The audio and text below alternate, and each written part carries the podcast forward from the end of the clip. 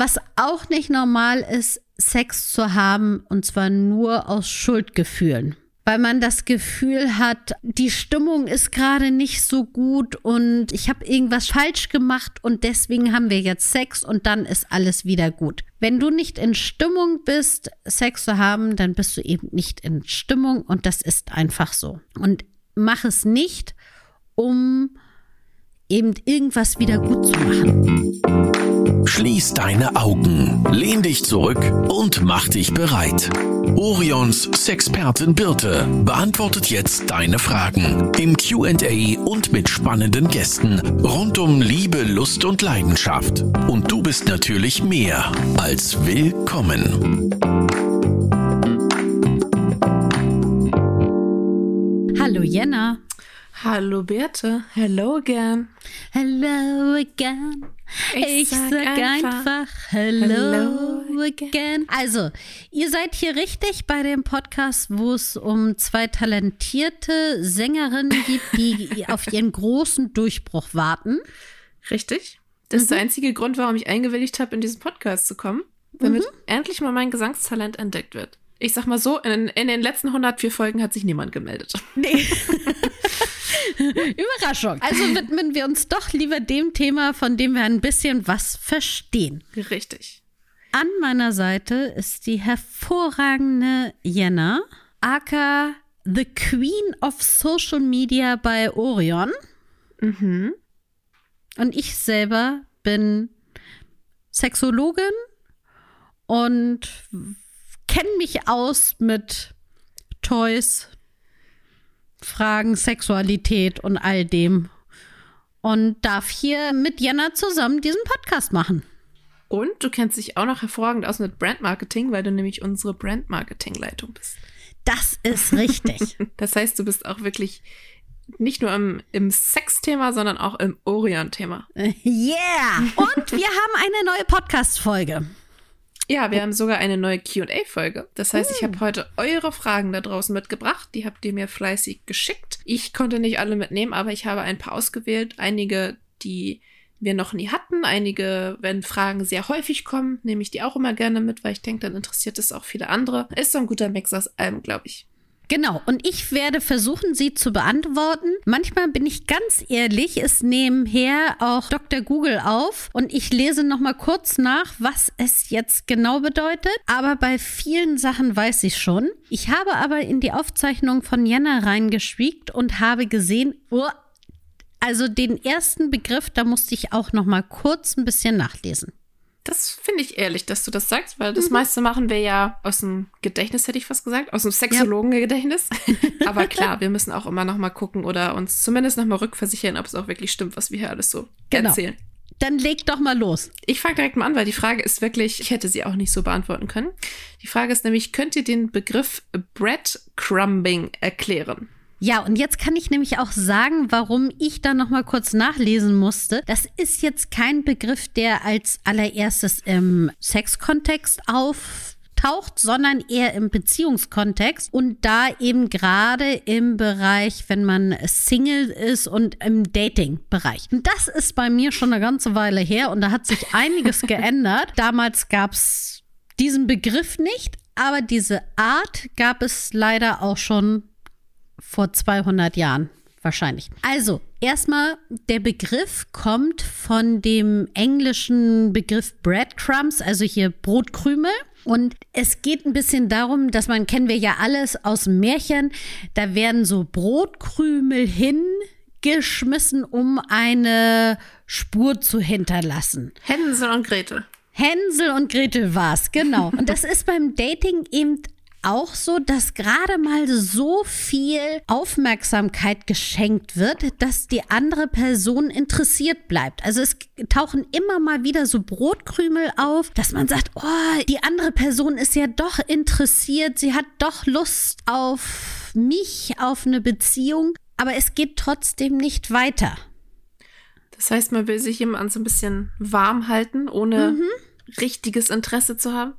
Genau, richtig. Es gibt so, so ein paar klassische Anzeichen dafür. Und zwar so, ich glaube, das kennen so viele, dass zum Beispiel die Unterhaltung zwar nett sind, aber sehr oberflächlich bleiben. Also man erfährt nicht viel von anderen Freunden oder was die Person wirklich beschäftigt, sondern sie sind so unverbindlich einfach. Oder dass man auch auf, auf dem Handy oder sowas, also bei den, bei den Nachrichten, gar keine richtigen Unterhaltungen hat, sondern so eher auf diese Emoji-Schiene ist. Und ganz klassisch, und das kann, glaube ich, jeder bestätigen, der im Dating-Business ist und der sagt, oh, das ist eine ganz schwierige Sache, dieses wochenlang nichts hören und dann wieder einfach sich mal wieder melden und wieder ganz viel Interesse da sein und dann wieder abtauchen. Also dieses nicht konstant interessiert bleiben, sondern einfach so mh, mm, nach Lust und Laune diese Person ein bisschen näher an sich ranzurücken. Mhm. Ja? Du hast so tief eingeatmet, als ob du etwas sagen wolltest. Aber vielleicht wolltest du auch den nur gähnen. Nee, ich dachte gerade, dass es wahrscheinlich auch dazu gehört, wenn die, ich sag mal in Anführungsstrichen, geschädigte Person sich weniger meldet und ein bisschen zurückzieht, dass genau dann mhm. wahrscheinlich die, ja. die Nachrichten wieder kommen und die Aufmerksamkeit wieder kommt. Und, genau. Ja. Richtig. Und es ist auch so dieses, kennt man sicherlich auch, dass man denkt, oh, das ist so toll und man ist so deep in love und man flirtet richtig viel, aber man wird nicht nach dem nächsten Date gefragt. Also wenn man ja in einer gesunden Dating-Phase ist, sieht's ja so aus, man flirtet und das ist total schön und am Ende sagt man dann einfach, oh, wann wollen wir uns wiedersehen? Und der andere sagt, ich mache alles möglich, wann passt es dir? Und wenn diese Personen, die eben nach dem Breadcrumbs-System arbeiten, die sagen eben nicht, wow, wann wollen wir uns wiedersehen, sondern flirten und hören es dann auf. Und auch wenn man selber nach einem nächsten Date fragt, dann wird man eher ignoriert. Also es geht nie so richtig einen Step weiter, ne? Nee, genau richtig.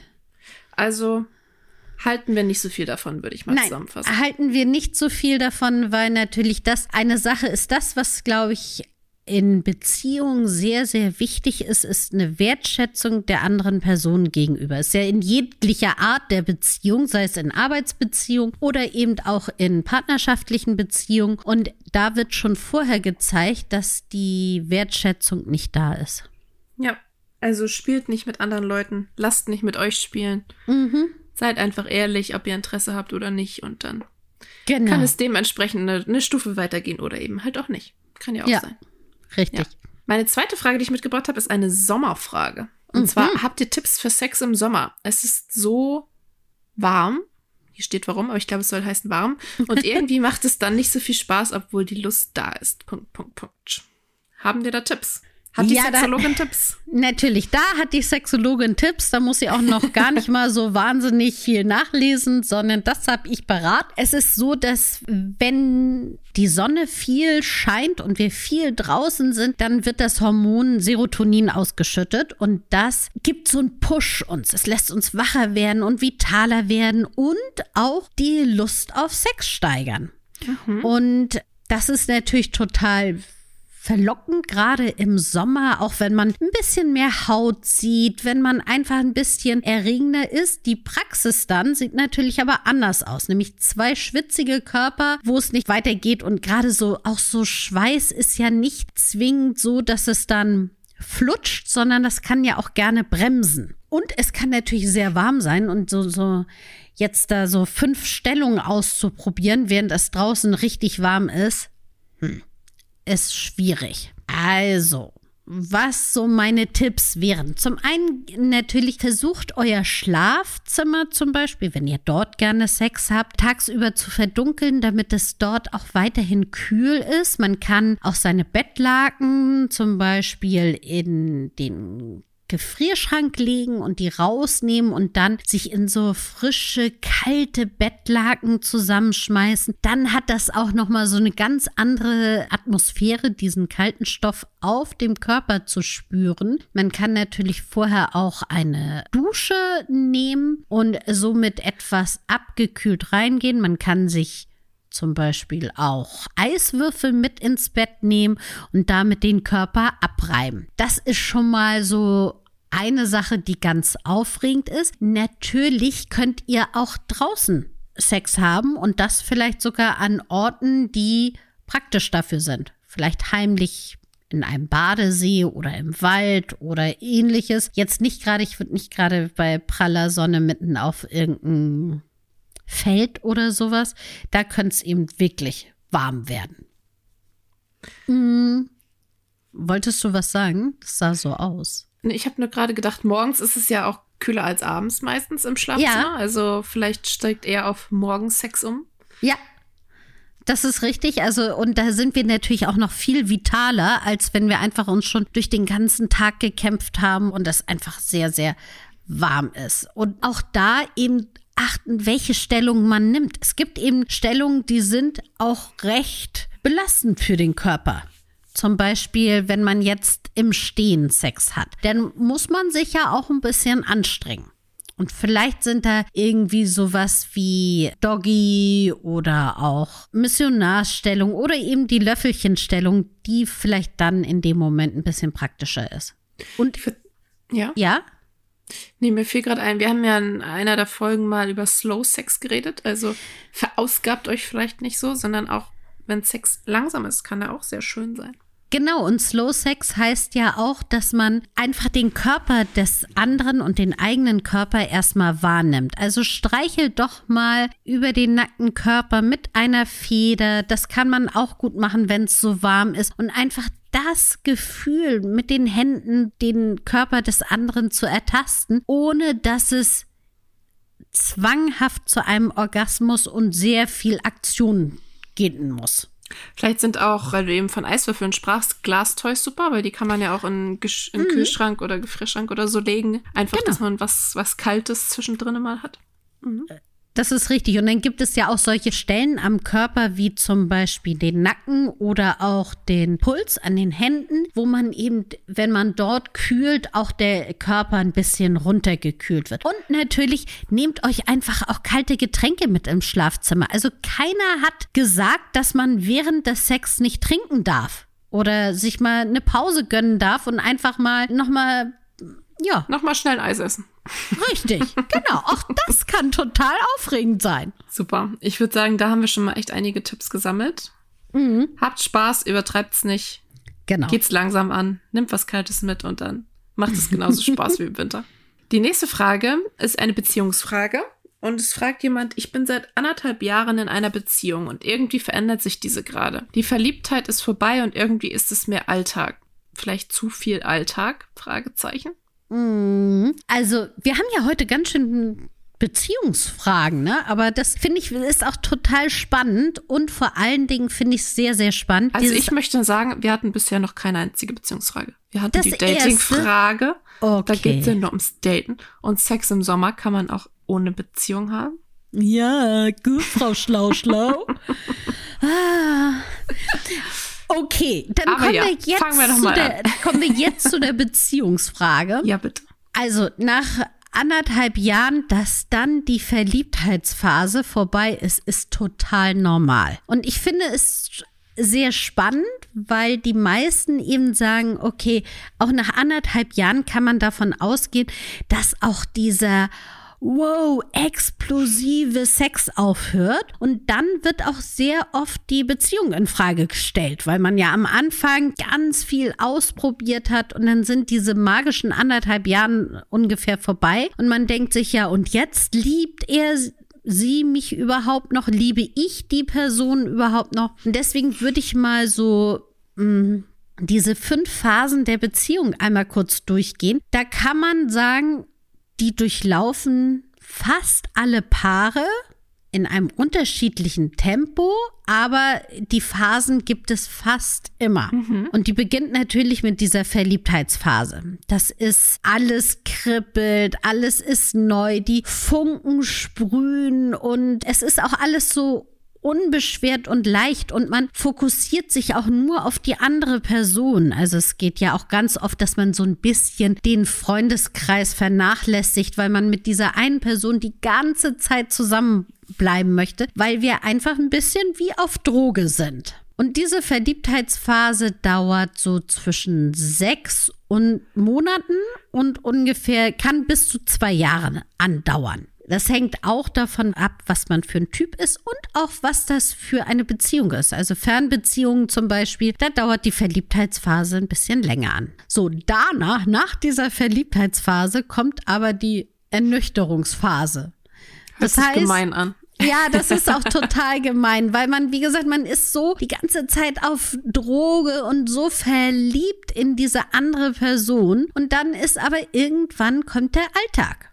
Und man fängt eben an, das, was man vorher in diesem Drogenrausch nicht gesehen hat, dass die Person ganz normal ist und vielleicht auch mal ihre Socken rumliegen lässt und vielleicht die Geschirrspülmaschine anders ein- oder ausräumt als man selber. Und man sieht eben diese kleinen Schwächen und Macken. Und das ist aber, es hört sich eigentlich sehr schwierig an, diese Phase. Aber da hat man eben die Chance, als Paar herauszufinden, ob aus dieser Phase jetzt, also aus dieser Verliebtheit, dann auch wirklich Liebe wird. Also zu sagen, ich mag so gerne mit dieser Person zusammen sein, da ist es mir doch egal, dass er oder sie nicht so gerne die Geschirrspülmaschine ausräumt. Also da ist eben diese Phase, wo man sagt, wir haben aber gemeinsame Ziele und Werte und die sind wichtig und diese Alltagsschwächen und Macken, darüber können wir hinwegsehen. Wenn man in dieser Ernüchterungsphase nicht anfängt, mit der anderen Person über Schwächen und Macken zu reden und zu sagen und auch sich selber ehrlich zu hinterfragen, ob man damit klarkommt, dann wird es schwierig, wenn man in die dritte Phase kommt. Die nennt man nämlich die Machtphase. Das heißt, ich verändere die andere Person so, dass sie mir passt. Und sehe eben gar nicht mehr diese Person an sich, sondern ich sage, du musst die Geschirrspülmaschine ausräumen, weil sonst können wir nicht weiter zusammenbleiben. Das ist natürlich alles, was jetzt solche praktischen Sachen wie Geschirrspülmaschine oder äh, Wäsche wegräumen oder sowas angeht. Da kann man Kompromisse finden. Wenn es aber so um so grundsätzliche Sachen geht, um diese Ziele und Werte, die man in einer Beziehung gerne haben sollte, und im besten Fall sollte man die gemeinsam, also die gleichen Ziele und Werte haben, das ist schwierig, wenn die eben unterschiedlich sind, weil man die andere Person ja nicht ändern kann. So ein ganz klassischer Fall ist die Sache nach Kindern. Also ob man Kinder haben möchte oder keine Kinder haben möchte. Und das ist in der Verliebtheitsphase, ist das überhaupt gar nicht so zwingend Thema. Da ist, wow, alles rosa-rot. Und irgendwann in dieser Ernüchterungsphase merkt man dann so, dass eine Person vielleicht sagt, ach Mensch, ich hätte ja so gerne auch Kinder und vielleicht man selber sagt, äh, ich eigentlich nicht. Und dann versucht man in dieser Machtphase den anderen davon zu überreden, dass man doch Kinder haben könnte, weil so und so. Und da sollte man sich wirklich die Zeit nehmen und auch mh, mm, die andere Person so erkennen, wie sie ist und auch selber sich nochmal hinterfragen, was ist mir wichtig und wie sieht unsere gemeinsame Zukunft aus.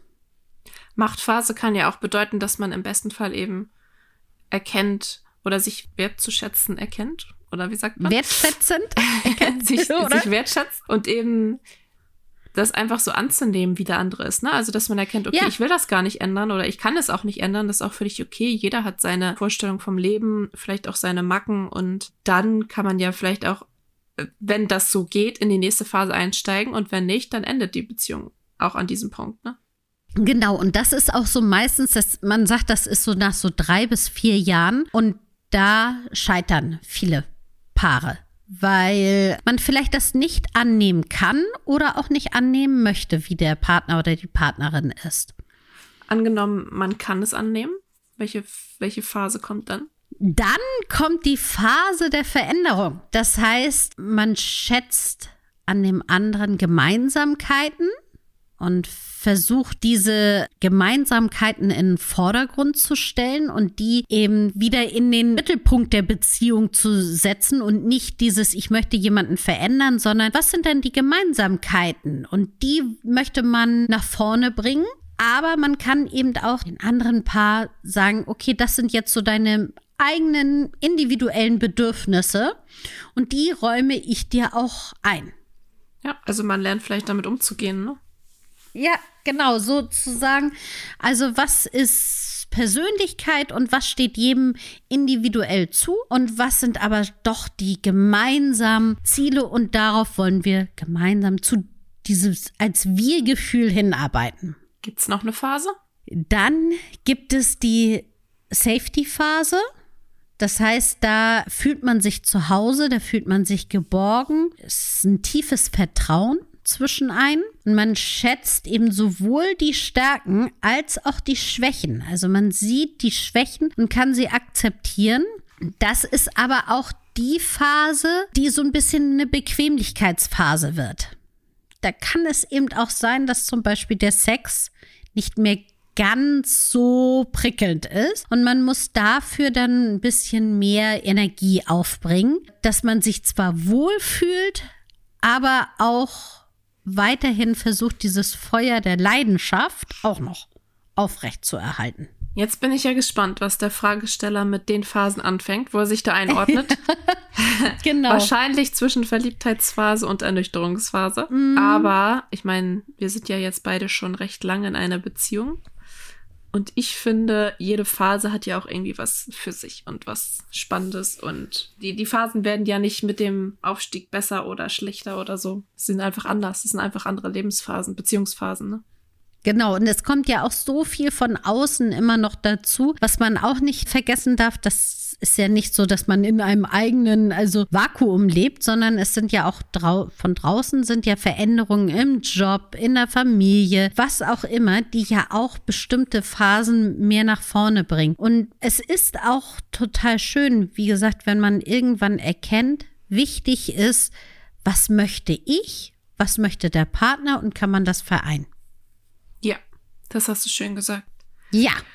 So, zum Auflockern wollen wir mal ja. sechs Tipps droppen. Hast du welche mitgebracht? Ja, ich habe mal ein bisschen so an.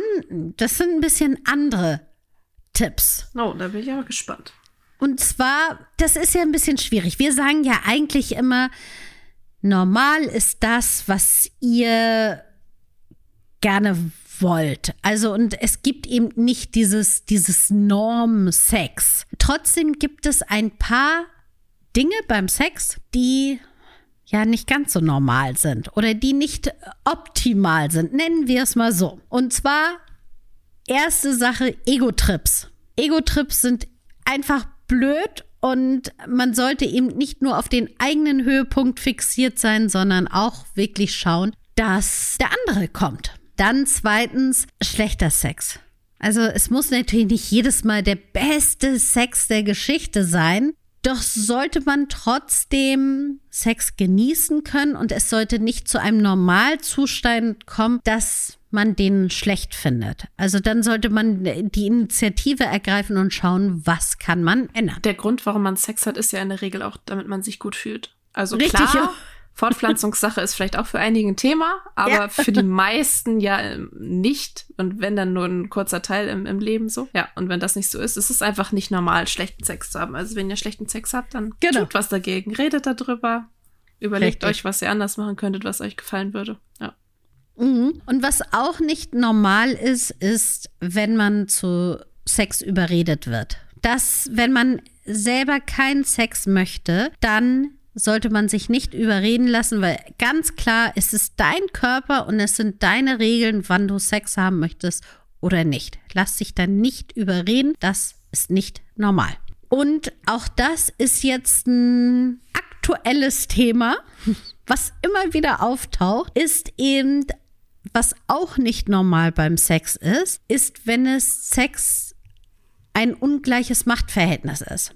Und davon rede ich nicht irgendwie von BDSM, wo es ganz klar ist, wo es definiert ist. Der eine ist der dominantere Part und der andere ist der zurückhaltende Part. Davon rede ich nicht, sondern wo, ich. Wo man ja auch sagen muss, Entschuldigung, fällt mir gerade ein, ja. wo der unterwürfige Part ja auch jederzeit die absolute Macht hat, das alles zu ja. beenden. Ne? Also Richtig. es ist ja eine andere Art von, also ich gebe die Macht ja freiwillig ab und bin mir im Klaren darüber, was ich da tue. Genau. In dem Fall rede ich eben, dass es ein ungleiches Machtverhältnis ist, sei es aufgrund der beruflichen Position, die sehr unterschiedlich sind, aufgrund von Geldpositionen oder ähnlichem. Also da gibt es ganz, ganz viele Beispiele, wo es eine Person ist, die es in den Händen hält und dadurch Sex erzwingt. Und das ist nicht normal.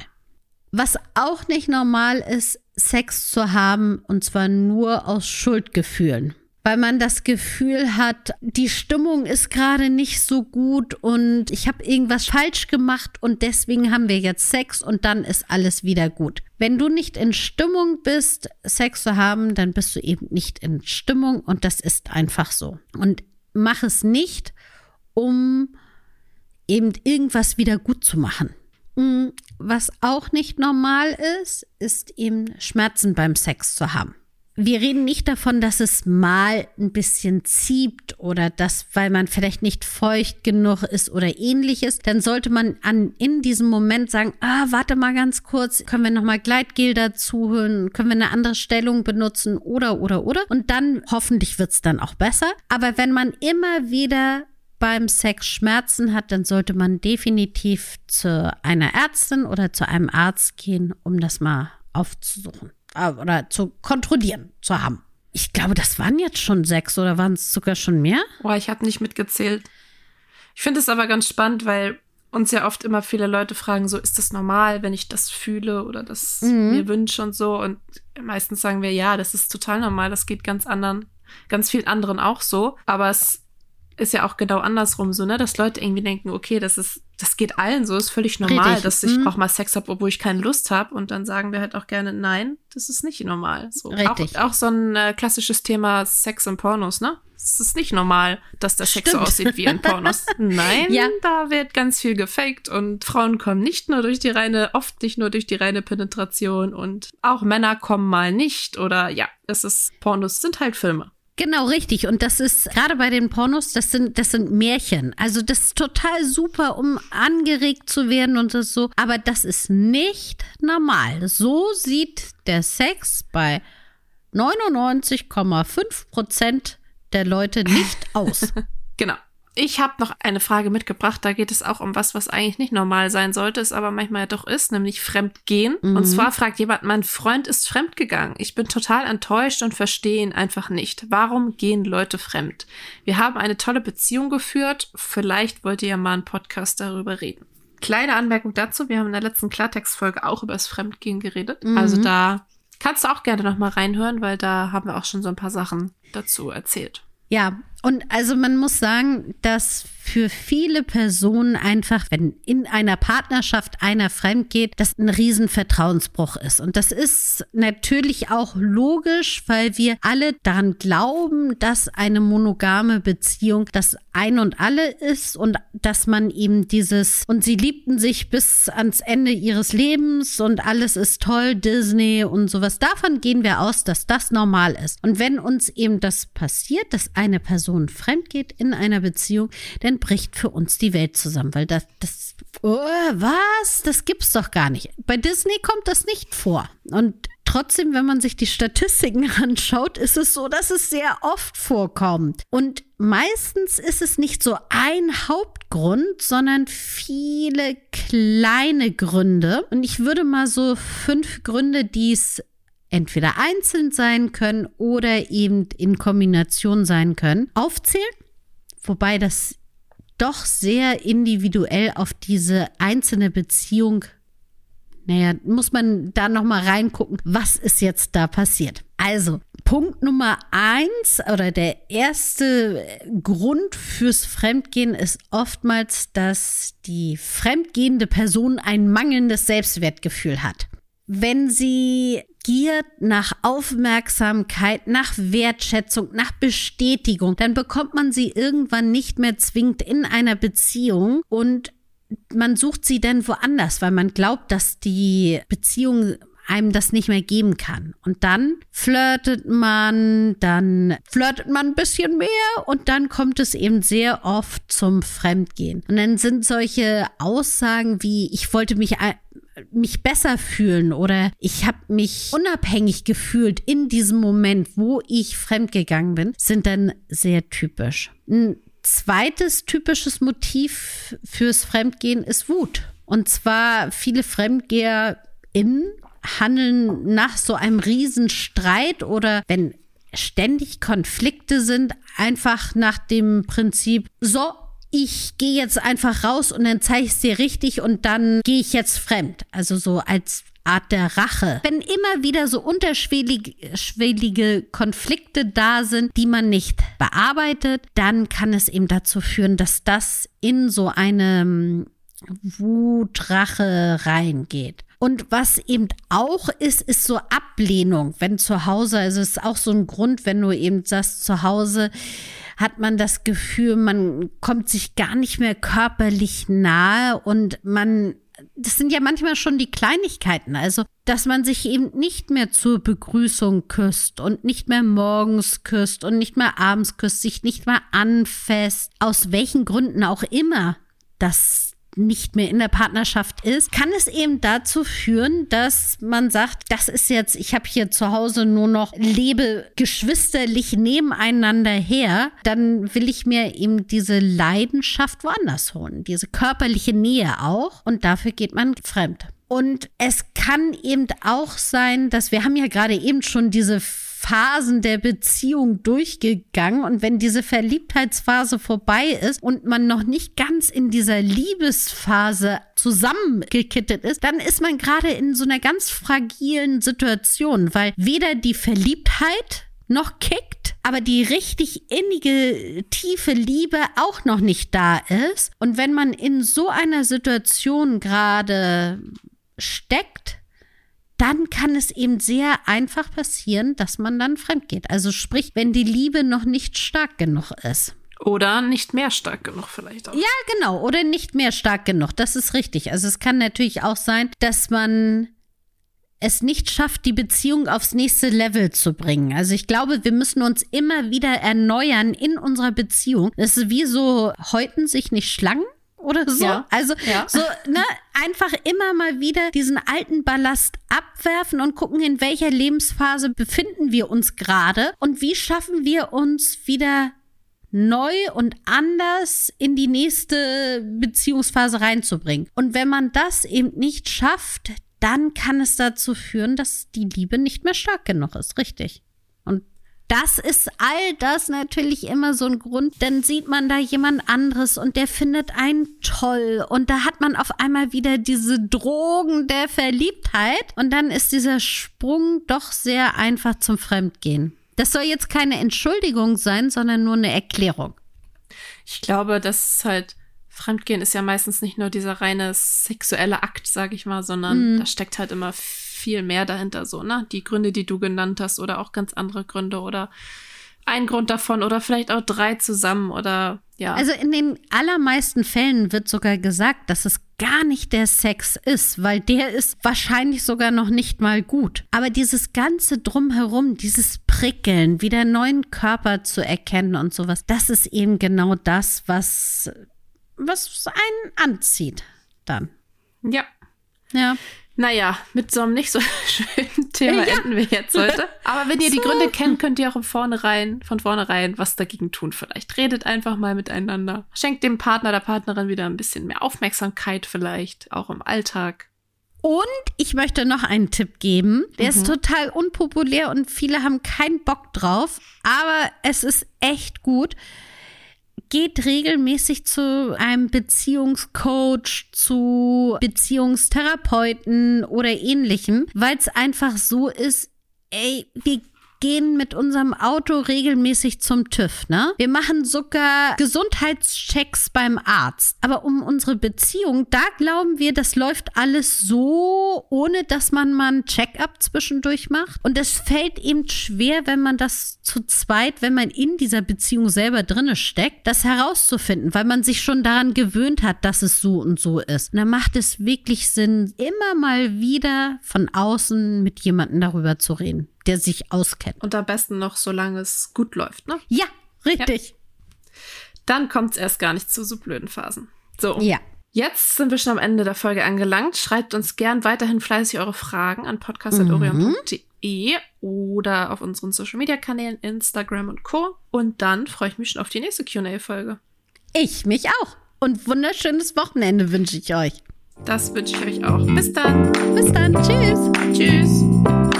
Das war Willkommen, dein Orion-Podcast mit Sexpertin Birte. Du willst nächste Woche wiederkommen? Dann abonniere uns gerne auf der Podcast-Plattform deiner Wahl.